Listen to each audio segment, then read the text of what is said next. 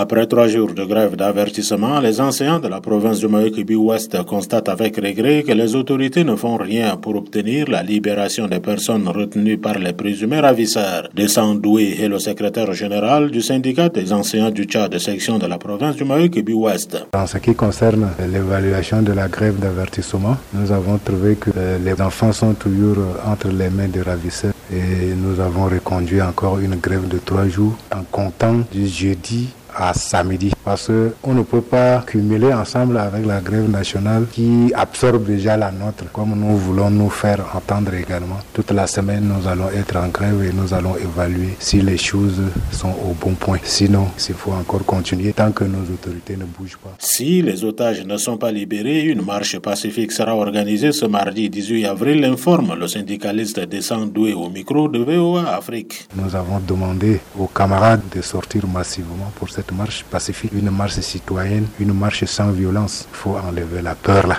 Nous ne voulons ni la présidence, nous ne voulons ni le gouvernorat, ni la préfecture, mais ce que nous voulons là, libérer les otages, que la paix règne dans le Mayokebi Ouest. Pour le président de l'Union des démocrates pour le développement d'Igbo Hubert, dans certaines localités de la province, les portes des établissements scolaires sont fermées pour des mesures de sécurité. Dans une partie de la sous-préfecture de Lamé et dans le département de Nanaï, les enseignants ont vidé, les chefs d'établissement scolaire ont quitté, les enfants ne peuvent plus aller à l'école. Comme les gens viennent opérer dans la journée, alors l'année scolaire est déjà terminée. Et non pas seulement ça, il y a un déplacement massif de la population de la sous-préfecture Lamé et surtout d'une partie de la zone de Gagal vers le Cameroun voisin pour trouver une certaine quiétude. Profitant de l'installation du nouveau gouverneur de la province du Mayokebi-Ouest, le ministre en charge de la sécurité publique et son collègue de l'administration du territoire trouvent inconcevable cette situation qui, selon eux, découle de l'amateurisme et du laxisme des responsables sécuritaires de la province. Le gouvernement, ne pouvant rester insensible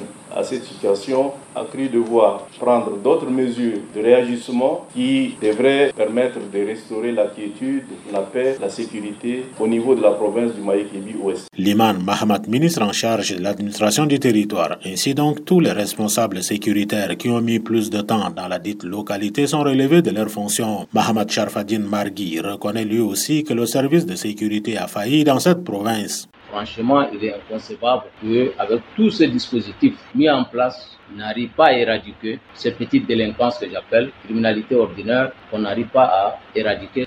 J'espère qu'avec cette nouvelle équipe, les défis seront relevés. Toutes les structures sécuritaires de la province du Maïkébi Ouest ont de nouveaux chefs avec des consignes fermes de traquer les présumés ravisseurs jusqu'à leur dernier retranchement. André Kodoumadjingar Njamena pour VOA Afrique.